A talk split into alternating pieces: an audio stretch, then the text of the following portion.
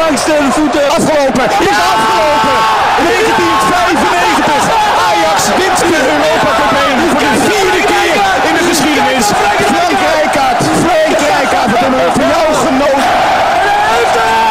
De Champions League Cup is voor Ajax. Danny Blind. Kijk naar het feest.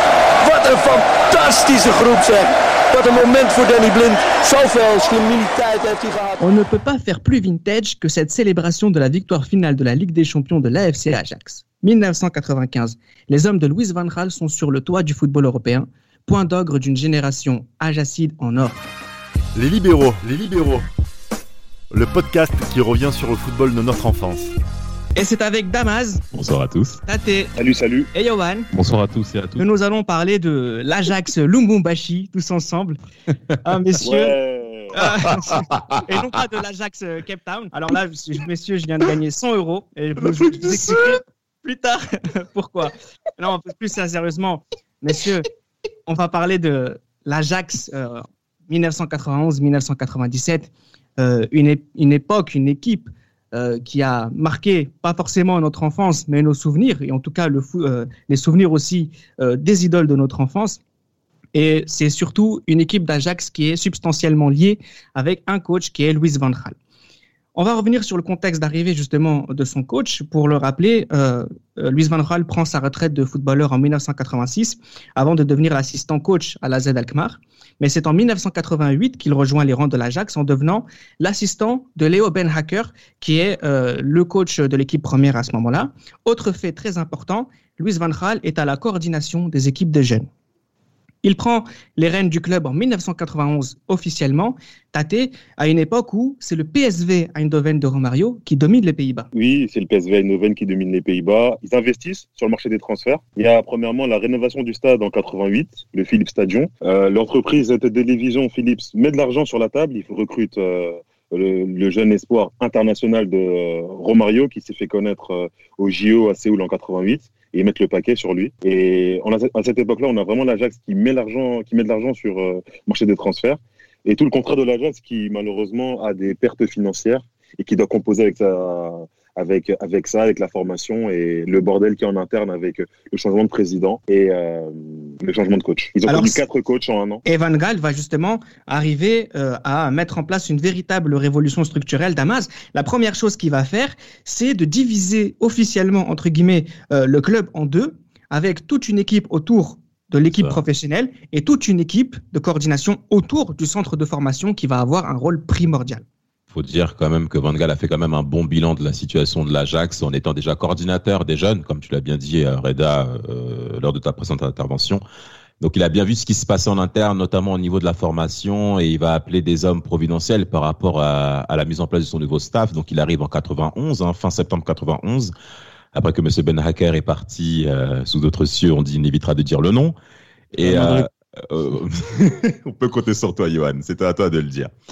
Et euh, par contre, je, euh, euh, et, et, et en fonction de ça, il va rapidement s'entourer de personnes importantes par rapport à son staff. Ce qui est intéressant, euh, c'est qu'en plus, il va oser dire euh, lors d'un interview que j'ai vu, c'est que à l'Ajax, chez nous, on, on, on pense ensemble, on réfléchit ensemble et on décide ensemble. C'est comme ça qu'on fonctionne. C'est-à-dire que il a compris qu'il y avait un sacré bordel, mais il a voulu surtout remettre en avant l'institution Ajax pour que ces jeunes du centre de formation par la suite deviennent les gardiens de la culture qu'ils voulaient mettre en place.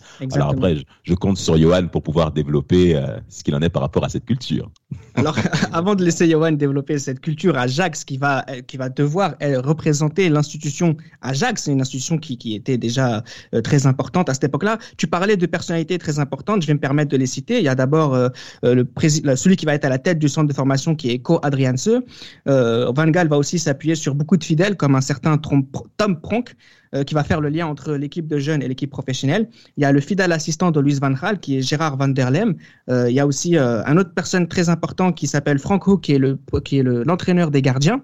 C'est lui notamment qui va insuffler cette cette cette idée de Van der Sar premier relanceur. On aura l'occasion d'en reparler. Mec Victor Valdez aussi après. Hein. Ben justement, c'est lui qui a celui qui a flairé cette qualité chez chez Victor Valdez. Il y a aussi Bobby Harms qui est au club depuis presque bien, bien avant Rinus Mikel, c'est qui est un spécialiste de la remise en forme. On reparlera aussi de, de cet élément. Deux éléments aussi nouveaux à l'Ajax de Luis van Gaal, c'est qu'il il va y avoir un spécialiste des courses qui s'appelle Laszlo Jambar. donc c'est très important aussi de voir que euh, cette idée de, de nouvel homme avec des nouvelles techniques euh, pour des nouvelles idées de jeu. Euh, donc, Johan, ça commence tout de suite avec des premiers succès, notamment la victoire en Coupe de l'UEFA en 1992 contre le Torino. Ça prend bien apparemment. Effectivement, donc pour le coup, il y a la victoire donc en Coupe UEFA contre le Torino en 1992 où euh, demeure un certain Denis Bergkamp qui ne participe pas à cette finale, Denis Bergkamp. Mais oui, il y a cette victoire au Torino, après un 0-0 justement à Amsterdam. L'Ajax fait un match assez extraordinaire euh, du côté de Turin où ils accrochent un, un deux buts partout. Donc à l'époque, c'était des finales, c'était les finales aller-retour. Mhm. Et l'Ajax euh, donc fait deux buts partout et puis remporte cette, cette coupe de FA 92 face au, face au Taureau on est quand même à une période tâtée un peu, euh, un peu bizarre hein, entre une équipe formée de joueurs qui ont connu les années 80 et des joueurs qui vont être les, les, les, piliers euh, des années 90 de l'Ajax. Exactement, vraiment 92 et cette finale. Euh, excuse-moi, Johan, hein, Bergkamp fait vraiment fait la, la, finale aller, il fait pas la finale retour. Enfin oui, la finale retour, autant pour moi. Il fait la il fait la finale aller. Bah, c'est vraiment la transition 92, ce que, ce que je disais lors de ma première ma première euh, allocution, c'est que vraiment, il y a ce tournant euh, financier. Il y a vraiment plus d'argent à l'Ajax. Et Van Gaal, on lui dit clairement qu'il n'aura pas d'argent pour recruter. À partir de ce moment-là, il se concentre vraiment sur la formation. Et en 92, il y a Danny Blint qui reste dans le socle, qui, qui sera toujours capitaine. On a Winter qui va partir. On a Stanley Manzo, le, gardien, qui va perdre sa place face à Van der Sar. On a Bertrand qui va partir un an après. 92, c'est vraiment le tournant entre l'ancienne génération qui, qui va être posée sur le banc avec le gardien et les, qui vont partir à cause de problèmes financiers et les jeunes qui vont émerger par la suite. En 1992, euh, l'Ajax Amsterdam euh, finit euh, deuxième avec Bergkamp meilleur buteur du championnat avec 22 buts. 1993, euh, l'Ajax finit troisième de son championnat avec Bergkamp toujours meilleur buteur avec 26 buts. Pourtant, il ne reste pas. Damas, on se sépare de, David euh, de Denis Bergkamp, pardon, euh, et qui ne va pas faire partie de cette génération formidable de l'Ajax. Pourquoi? Euh, Il n'en fait pas partie parce que, bon, déjà de un, il y a aussi le souci des finances, hein, c'est-à-dire que l'Ajax et même les Pays-Bas, avant même. Alors, est-ce qu'on peut faire le lien aussi avec certains traités économiques sur le continent européen qui ouvraient aussi la voie avant l'arrêt Bosman, hein, concernant qui nous concerne bien nous footballeurs, mais qui avec le traité de Maastricht aussi qui s'est ouvert en 92, qui permet aussi à certaines voies européennes à commencer à s'extirper et le fait qu'on s'intéresse le 20 septembre 80. le jour de naissance de notre cher Tate. En effet, joyeux anniversaire encore une fois. Mais enfin, ce que je veux dire pour revenir euh, au, sens des réalités, le traité de Maastricht a aussi ouvert la voie hein, au marché européen du football. Et on s'est beaucoup aussi intéressé à, des éléments néerlandais. Et l'Ajax, ça répond aussi à son besoin par rapport à Bergkamp. Maintenant, ça c'est le point financier parce que l'Ajax avait besoin d'argent et Bergkamp était attractif. Mais le deuxième point, c'est est-ce que Bergkamp répondait aussi au point tactique et à la philosophie de jeu de Van Gaal? C'est ça aussi. On va en parler tout à l'heure justement de, cet aspect tactique euh, prôné par Louis Van Gaal et dans quelle mesure Denis Bergkamp euh, n'y rentre pas. Parce que Louis Van... Oui, vas-y. Excuse-moi, merci. Et en fait, pour terminer, c'est que Bergkamp s'en va, mais il y a un autre homme qui arrive après, messieurs, qu'il faudra en effet gratuler comme il, faut, comme il se doit. Yari Litmanen. Ah non, mais on va pas, on va pas, on va pas se gêner, t'inquiète pas. Euh, donc je disais, Louise Van Gaal a des idées bien claires en ce qui concerne euh, la formation et le recrutement, notamment parce que c'est une obligation pour euh, la survie entre guillemets du club. ce qui va être intéressant, c'est que pour maintenir, tout à l'heure aussi Damas le disait, cette institution de l'Ajax, on va, on va, il faudra que, il faut des gardiens de structure. Et les gardiens de la structure, ce sont les jeunes formés au club qui seront les garants du style Ajax. Et les recruteurs, notamment, vont s'appuyer sur sur une, analyse euh, technique euh, des joueurs euh, tâtés qui s'appelle le, TIPS, où on va essayer de chercher les joueurs les plus techniques, les plus intelligents, avec de la personnalité et avec une dimension athlétique supérieure. Exactement. Donc le TIPS, je rappelle la, définition. Donc le T pour technique, le I pour intelligence, le P pour la personnalité, donc tout ce qui est compréhension du jeu, les situations, la vitesse du ballon, etc., etc. Et le S pour speed, donc vitesse, euh, c'est vraiment euh, tout ce qui est aérobique et tout ça. Et il faut savoir que quand euh, Van Gaal arrive à l'Ajax, c'est lui qui apporte cette matrice.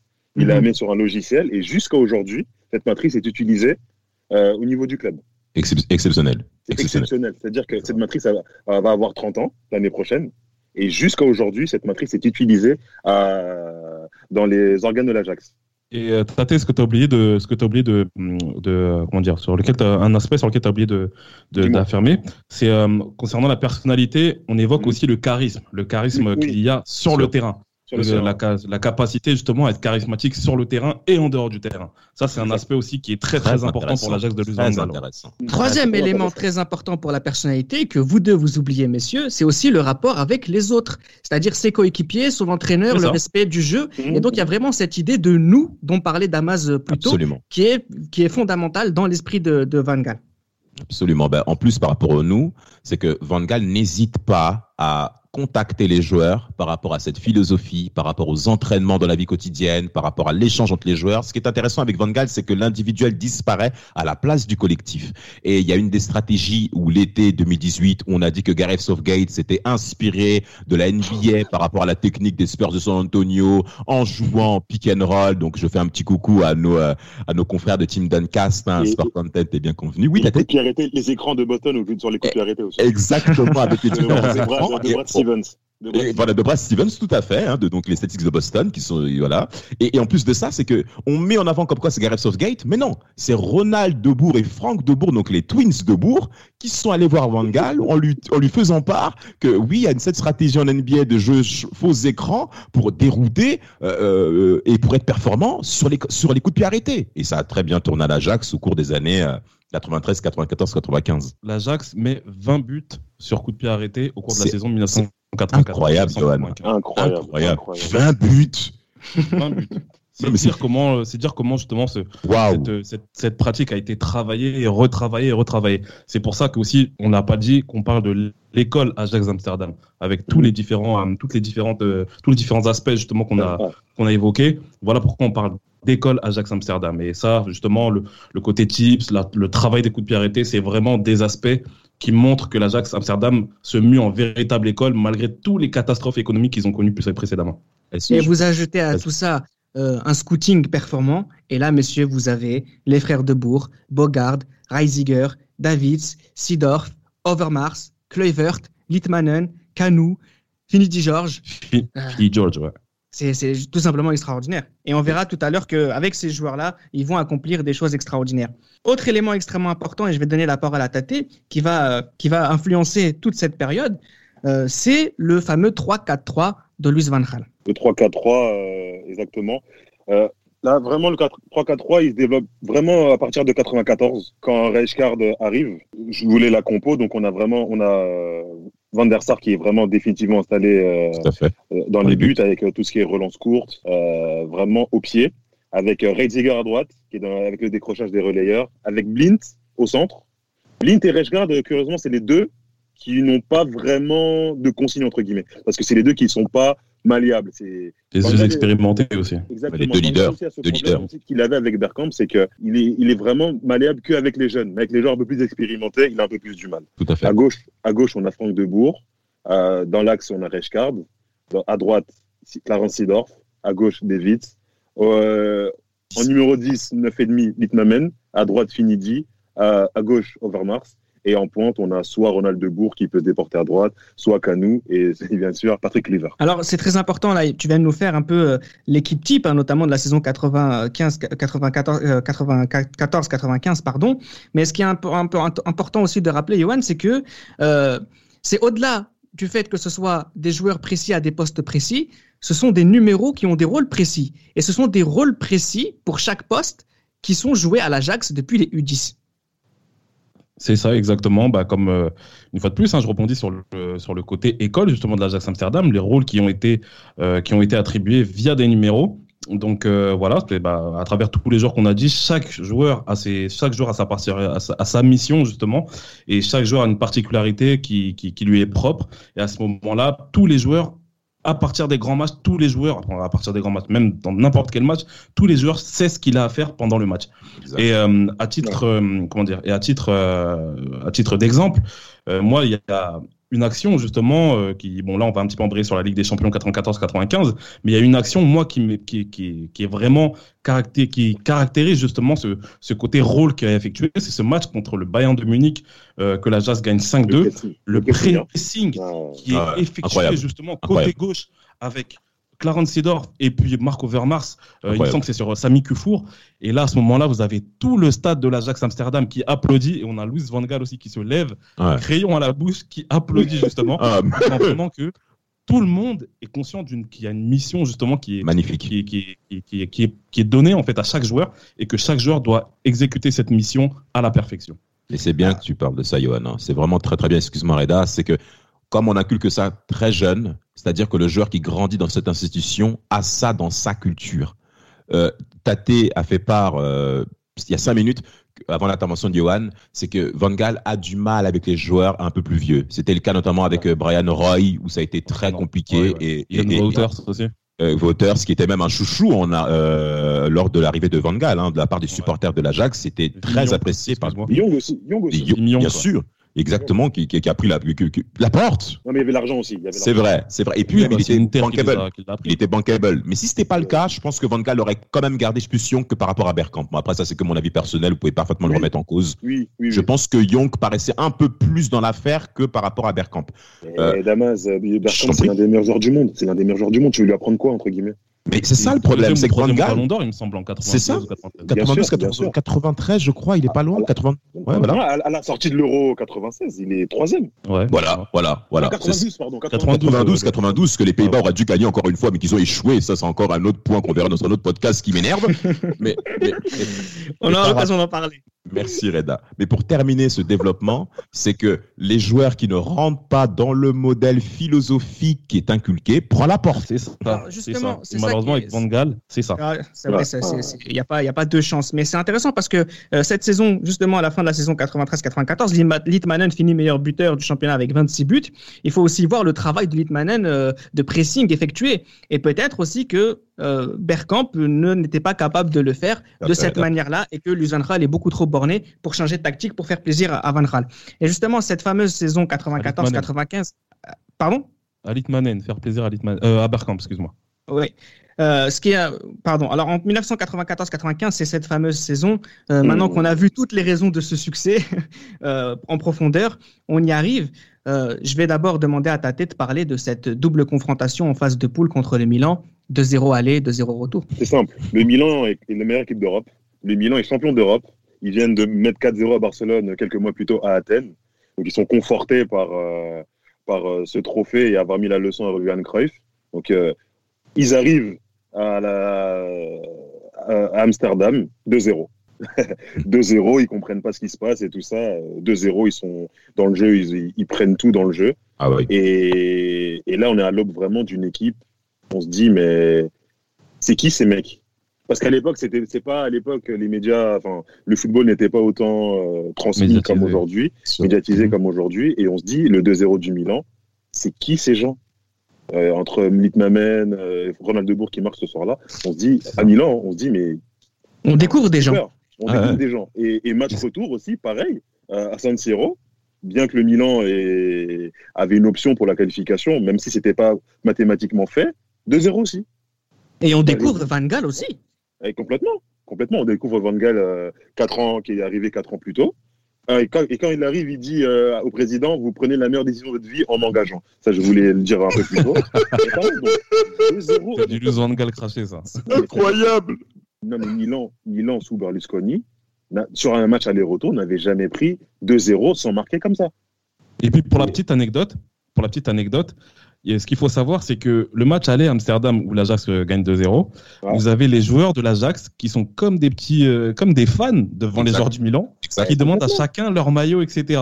Et euh, vraiment, les joueurs de l'Ajax avant le match sont vraiment impressionnés parce qu'ils jouent contre des, contre des, contre des mecs qui La sont déjà du des monde. stars, quand même. L'Amérique Parce du qu'on parle Monde. quand même de, on parle quand même de joueurs euh, qui sont extraordinaires. On parle de vice-champions du monde notamment et, sûr, et, euh, champions Ah, vainqueurs de la Ligue des Champions.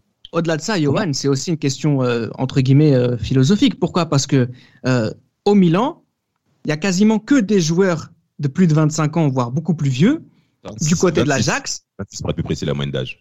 Ah, Pour le coup, et du côté de l'Ajax, c'est beaucoup, beaucoup plus jeune. Il y a quasiment presque aucun joueur, si ce n'est 3 ou 4, qui ont plus de 25 ans dans l'équipe type. Donc c'est vraiment des enfants qui vont jouer ça. contre leurs idoles.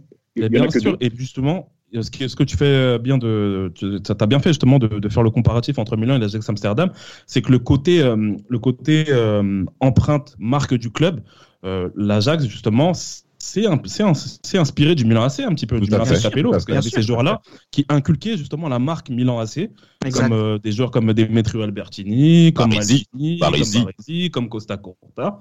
Et justement, l'Ajax Amsterdam veut mettre en place aussi ce système-là, Exactement. où il y a une identité qui est mise en place et qui doit être respectée par n'importe quelle personne qui intègre ce club en fait. Exactement. Le nous, le nous, Luis Van Gaal l'a pris du Milan AC. Exactement. Bien sûr. Et vous savez, Exactement. Vous savez ce que dit Franck Debourg à la fin du match retour 0-2 que, que, ben, que qu'emporte l'Ajax? Il dit à la fin de ce match, on savait qu'on n'avait rien à craindre de personne. Ben oui. Excuse-moi excuse- excuse-moi de faire cet aparté-là. Tout se joue aussi en préparation. Il joue à Bernabeu contre le Real. Il met 3-0 euh, contre le Real euh, en match amical au Bernabeu. Van Gaal dit, ce soir-là, on aurait pu en mettre 10. Et ce soir-là, qu'il qu'il découvre que il peut faire une grande saison. Énorme contre le Real, t'étais pas obligé de le préciser. Mais, mais c'est- mais c'est- mais c'est- mais- mais c'est bien de le signifier, hein, ces petits points-là, parce que même si c'est un match amical, ça arrête, ça reste le Real Madrid. Et ça gonfle, ça gonfle l'esprit, et ça gonfle la motivation. Ouais, c'est vrai. Et bien sûr. Et, non, mais ça, je veux bien te croire parce qu'on en parlera de la saison justement d'après. Et en plus, en parlant de ce match-là à San Siro, match retour en poule, hein, parce qu'il faut y signaler que l'Ajax fait une contre-performance contre Salzbourg au cours de cette poule-là où il y a, ils font un partout. Aucun match contre Salzbourg. ouais. Salzbourg qui Ouais. font deux matchs nuls, mais c'est Yari. Litmanen et ouais, voilà, et Casino Salzbourg. ouais. Et et et t'as Yari Litmanen qui égalise à la fin du match, pied gauche pivot, parce qu'il y a des buts que met Litmanen aussi, donc il faut, Ah, s'il vous plaît, monsieur, en parler. Bien Mais c'est vraiment des buts Pourquoi tu rigoles? Non, c'est- il faut- non, mais c'est il faut en parler, ça me fait rire. Et on va en parler. Ouais, il faut en parler. Notamment ce dire. premier but à, à San Siro hein, qui met. hein. Mais Johan, tiens, tu as la parole. Tout à l'heure, tu parlais, euh, t'as- tu t'es précipité pour parler de, de la demi-finale contre, contre le Bayern. Je t'en Ouais. prie, euh, argumente davantage. Bah, ce match contre le Bayern, en fait, euh, bah, il y, a, il y, a, y a match nul hein, au match à, Ouais, en Allemagne, à l'Olympia. 0-0. 0-0 à, à l'Olympia Stadion. Euh, honnêtement, moi, je pense que après, bon, ça, moi, je n'étais pas, voilà, je ne suivais pas encore le foot à l'époque, mais quand je vois le premier tour que fait le Bayern dans le groupe du PSG, on se dit que l'Ajax, après avoir battu aller-retour euh, le Milan AC, on pense que l'Ajax peut gagner, mais on- n'imagine pas Ouais, mais une telle maîtrise, équipe. en fait. Ouais, bien sûr. Ça reste une un tel grosse équipe score, une telle maîtrise. On ne- Mais sur... Oui, c'est vrai que c'est. En plus, c'est vrai que le Bayern, quand même, c'est une, c'est une grosse cylindrée européenne, mais le Bayern, quand même, est assez faible euh, cette année-là. Le Bayern est assez faible cette année-là. Donc euh, voilà, c'est plus Dortmund qui domine en ce moment le, le- le championnat Tout à d'Allemagne. fait, tout à fait. Ah, Et puis, à content, cette t'es content. victoire- Il voulait le placer, il voulait le placer. Tu voulais le placer. Hein. Il a, il a Oui, raison, il a raison, il a raison, un fait, Tate. il a raison fort. Vas-y, Johan. Bien sûr. Et puis, il y a, donc voilà, je, je- donc, comme je dis, il y a, c'est Dortmund qui domine le football allemand à cette période-là. Qui? Et puis, il y a cette victoire 5-2 à Amsterdam où on voit vraiment le, le- le- l'Ajax Amsterdam qui déroule totalement euh, sur ce match. Euh, moi, le, voilà, là, quand je suis en train de vous parler, le premier but qui me vient à l'esprit, c'est cette frappe de Finidi George qui va en pleine lucarne, Ouais. lucarne Ouais. droite. C'est, extraordinaire. La fin de Yari Litmanen juste devant, etc. Ouais. C'est vraiment, on, on a vraiment vu une équipe qui vraiment était au-dessus de tout le monde cette année-là en Europe. Que ce soit, euh, comme j'ai dit, le, le, le- le pressing qu'il y a justement euh, que près du, près du, euh, voilà, près de, près du banc des, des remplaçants et où il y a l'entraîneur Van Gaal. Il y a aussi les, la- le but d'Overmars où le tir justement se bloque Allez, entre la barre. le bloqué, bloqué. Non, non, mais c'est- il y a ça. Et puis voilà, il y a aussi le, le- la masterclass de Yari Spanen, de la demi-volée qu'il met. C'est, c'est vraiment sur ce match-là, on a vu que l'Ajax Amsterdam avait franchi un cap et devenait justement un très très très grand d'Europe.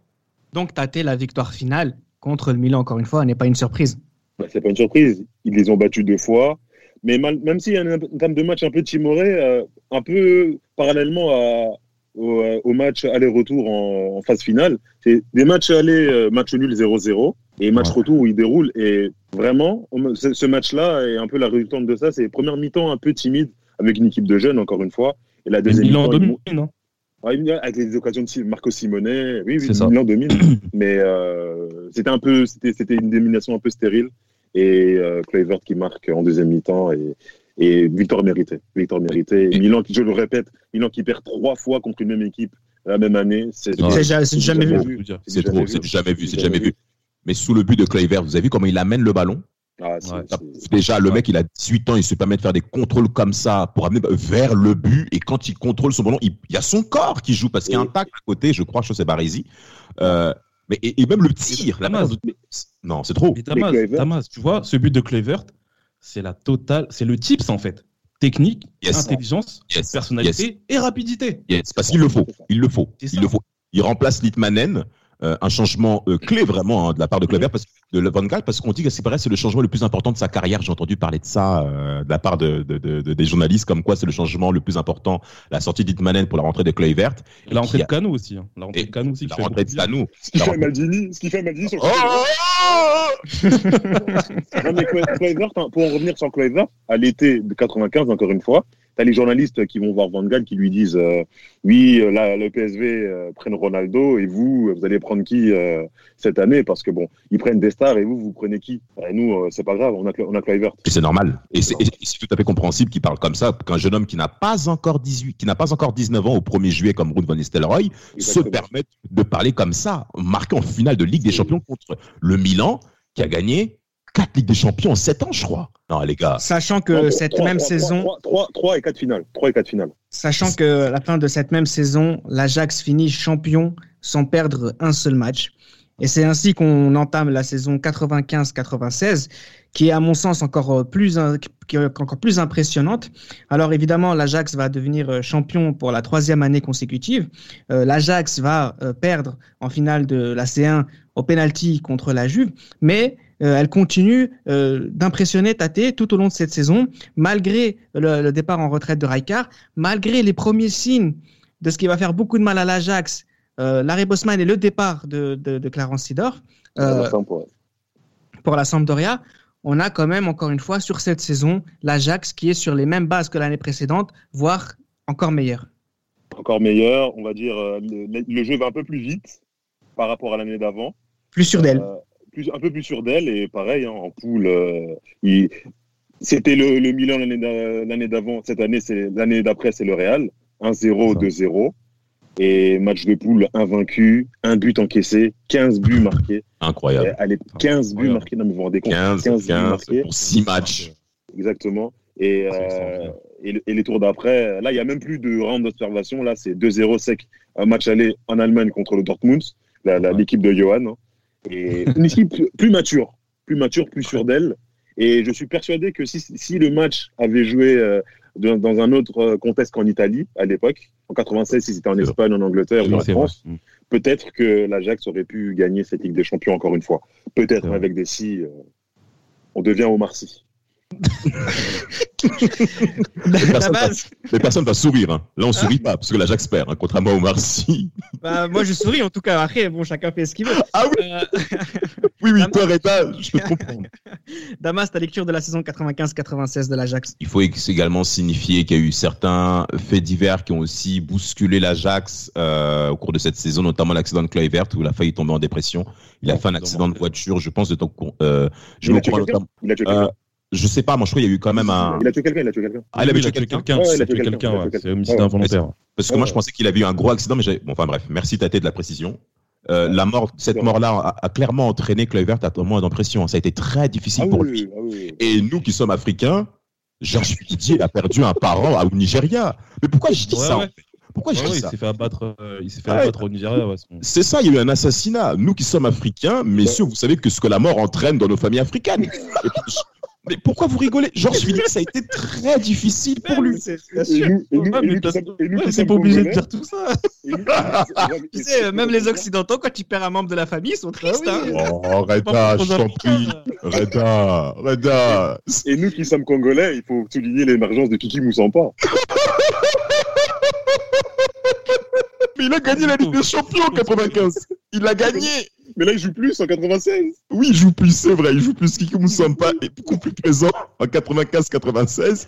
Mais, mais, conc- mais concrètement, l'arrêt Bosman, ce qui a dérangé aussi le vestiaire par rapport à, euh, euh, à l'Ajax, c'est que l'arrêt Bosman, on a compris que les, les, clubs européens commençaient à lorgner, à ouvrir les yeux par rapport au potentiel des joueurs de l'Ajax, et ça a commencé à déstabiliser un petit peu le vestiaire par rapport aux opportunités qu'il y avait, euh, parce qu'on a vu, il y a le premier départ de Sidorf, parce qu'il faut dire, un hein, Sidorf prend très mal la sortie en deuxième mi-temps lors de la finale contre le Milan AC en 95.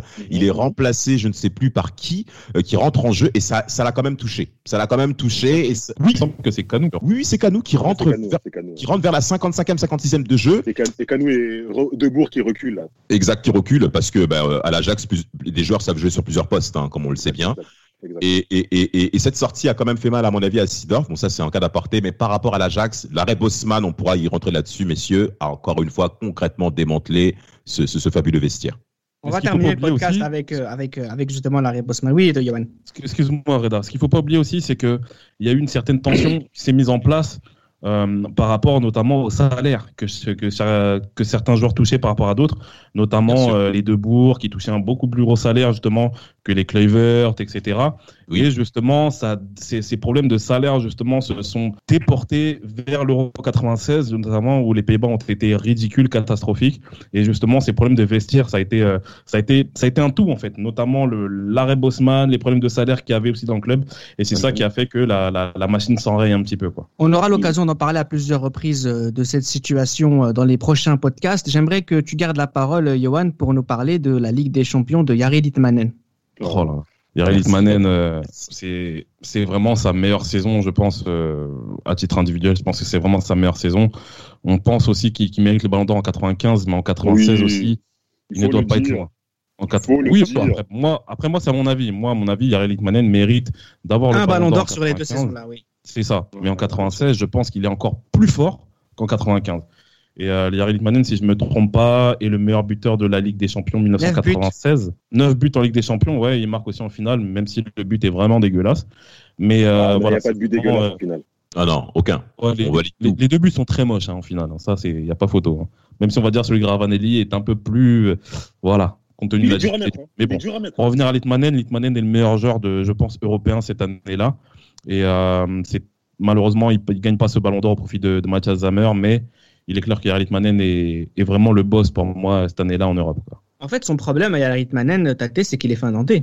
Exactement. Et, et, à l'époque, le Ballon d'Or, il fallait, surtout dans des années où il y avait des grandes compétitions internationales, il fallait jouer une grande compétition internationale, voire même faire un, une, jouer un match à élimination directe, euh, une phase finale. Et euh, malheureusement, il l'a pas fait. Il ne participe pas. Et malheureusement, les, les yeux étaient plus rivés à l'euro qu'en saison régulière. Et euh, malheureusement, il n'a pas pu obtenir euh, ce titre de meilleur joueur du monde. Alors, Alors on, on arrive à. Oui, Damas. Non, non, je voulais juste revenir un peu sur, ce, sur la palette de jeux qu'a Larry Litmanen, parce que sur la plupart des buts qu'il marque en Ligue des Champions, il marque sur différentes formes. En pivot, comme j'ai dit, contre l'AEK Athènes, mais également un match contre Milan AC où il part de loin il part de loin, c'est-à-dire il part d'une ligne arrière en tant comme un espèce de numéro 10 et se projette en avant sur 20 mètres. Et, euh, et donc, faut dire encore une fois un coup de chapeau euh, au staff de l'Ajax hein, qui l'a permis à se former pour marquer ce genre de but-là, parce qu'au fur et à mesure de sa carrière, Larry Litmanen ne court plus comme ça. Ne court plus de, ainsi. Je pense que vous vous souvenez un peu des images à Liverpool où c'était assez compliqué pour ah, se déplacer. C'était, c'était dur. À Barcelone. Hein. On, on est d'accord, on est d'accord, messieurs. Mais Yarelit Manen part de loin sur des buts sur lesquels il y a l'appel de balle qui part de derrière la défense pour la dépasser. C'est pour, et, et, concrètement, ce genre de but-là était concrètement un changement par rapport au type de jeu qui était à la défensive au cours des années 90. Donc Yarelit Manen, on peut le dire par rapport à l'Ajax de son entièreté, c'est quelque chose de novateur qu'a fait l'Ajax et que Pep Guardiola a repris. Il faut bien que tout le monde retienne à la fin de ce podcast que Harry Leitmanen est un Bien précurseur. Et malheureusement, c'est un joueur qui est euh, souvent oublié euh, dans les discussions. J'espère qu'on lui aura rendu euh, suffisamment honneur autour de ce podcast-là. On arrive vers la saison 96-97 où c'est quelque part la fin de, de cet Ajax, c'est le début du déclin. Le PSV reprend le titre cette année-là. L'Ajax finit dans une malheureuse quatrième place. Larry Bosman va détruire tout simplement euh, ce club-là. Euh, David, Reisiger, Canou et tant d'autres euh, s'en vont. Van Gaal, de son côté, va aussi succomber, peut-être même un peu trop tôt, aux appels de différents, de d'autres clubs et notamment du côté de la Catalogne. Il y a un match qui est très important sur cette saison-là, c'est évidemment la demi-finale de Ligue des Champions contre la Juventus en 96-97. Mais on lui consacrera un podcast, donc on n'en parlera pas énormément. Mais voilà, je vais vous poser une question chacun pour terminer ce podcast. Johan, qu'est-ce, comment tu vois cette fin d'Ajax? Que pour toi, il y a un côté où Van Gaal à laisser tomber aussi quelque part, ou à partir du moment où lui aussi voyait ses joueurs partir, lui aussi va partir, euh, il n'y a plus forcément quelque chose derrière laquelle on court du côté de l'Ajax? Oui, je pense que voilà, Van Gaal a, a imité justement ses, ses, joueurs, il a imité ses poulains, et je pense que voilà aussi le climat devenait de plus en plus délétère au sein du club. Et je pense que c'est tout naturellement que lorsque l'offre du, du FC Barcelone arrive, c'est tout naturellement qu'il part. Et pour moi, je pense qu'il a fait le, le choix qu'il fallait faire, euh, d'autant plus que Barcelone s'est bien réjoui justement des titres qu'ils ont gagnés euh, sous son air. Quoi. Damas, euh, cette saison 96-97, qu'est-ce qu'elle dit des limites du système Van Gaal?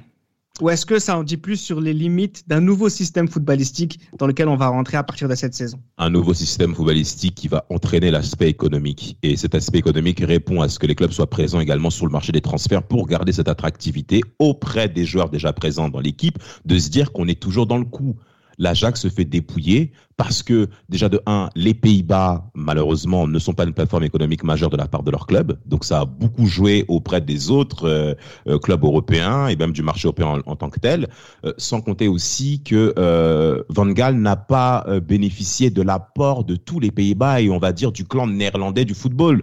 Johan Cruyff et même plusieurs, notamment le Johan Cruyff n'était pas forcément non plus très enclin à voir une autre personne que lui régner à l'Ajax. C'est ce qu'il disait, Van Gaal. Ouais. Ben donc il y a beaucoup de personnes qui l'ont beaucoup critiqué, qui l'ont pas aussi mis en avant par rapport à ce qu'il a fait, alors que beaucoup, même en Europe, devraient se taire, notamment les Français, hein, parce que c'est pas normal non plus qu'on ne puisse mettre pas en avant ce, ce, ce, ce, genre de période qu'on doit concrètement, que tout footballeur sur terre doit se dire, purée, c'était merveilleux ce que faisait l'Ajax. Donc il y a eu ça. Et, et, et, et troisième point, euh, est-ce que l'Ajax, en tant qu'institution, était capable de faire face à l'arrêt Bosman pour tenir le coup?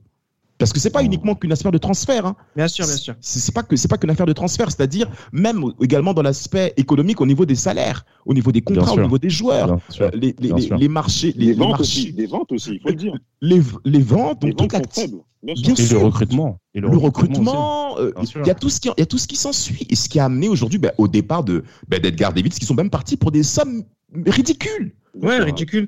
Euh, Tate, euh, on va terminer le podcast euh, avec toi.